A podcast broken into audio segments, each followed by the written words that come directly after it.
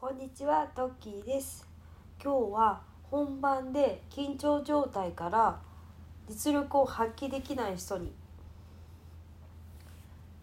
とってどうやっていけばいいのかについてお話ししていきたいなと思います。私は大学受験の勉強をしている時模試とかですですよね。でとか試験とかでなんか家でやってたらもうちょっとできたのにできなかったなって感じることとか。例えばみんなの前で発表する時とか。あれ練習ではうまくいってたのに。全然本番うまくできなかったなって感じる時ってあるんですよね。で振り返ってみたらなぜできないかっていうとやっぱり家でこうまあなんとなくやっている状況と練習しているような状況と本番って環境が全く違うわけですよね。だから全く同じ実力が出せるかってそれは全くまあ無理な話ですよね。じゃあできるだけ同じぐらいの実力を出すためにどうすればいいのかっていうと似たような環境で練習することなんですよね。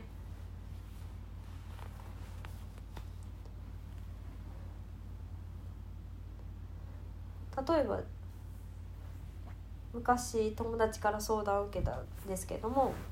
まあ、資格試験 TOEIC の勉強をしていて、まあ、家ではなんかもうちょっと解けたはずなんだけど本番だと解けないやってもちろん問題の相性もあると思うんですけどやっぱり聞いていくとこう本番に即した勉強をしてない。例えば過去問特にしろ時間計ってやっていないとか本番通りの環境本番ではこういう手順で進むっていうのを自分で練習の時にやってなかったりするんですよね。そうするとやっぱり本番とは環境が大きく違うので本番ってもちろん実力を発揮したくて緊張するので実力がちょっと遠く及ばない結果が遠く及ばないことになるかねないんですよね。だから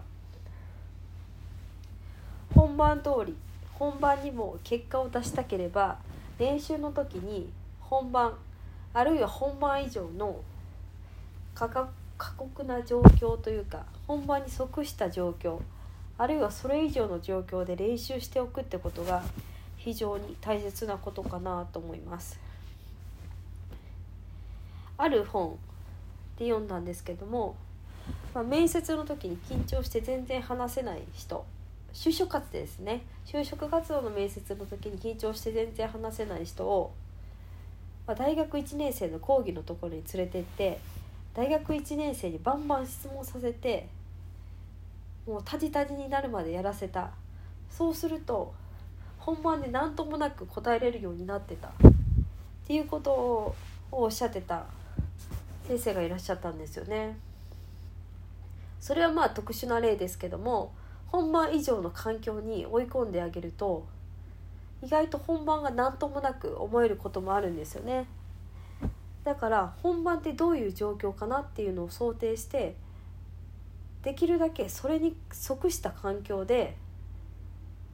やってみること。練習してみることっていうのもすごく大切なことだなっていうふうに思います。その方が実力が発揮しやすいんじゃないかなと思いました。今日は本番で力を発揮できない人がどうすればいいのかについてお話ししました。この話がどなたかの参考になると嬉しいです。ではまた。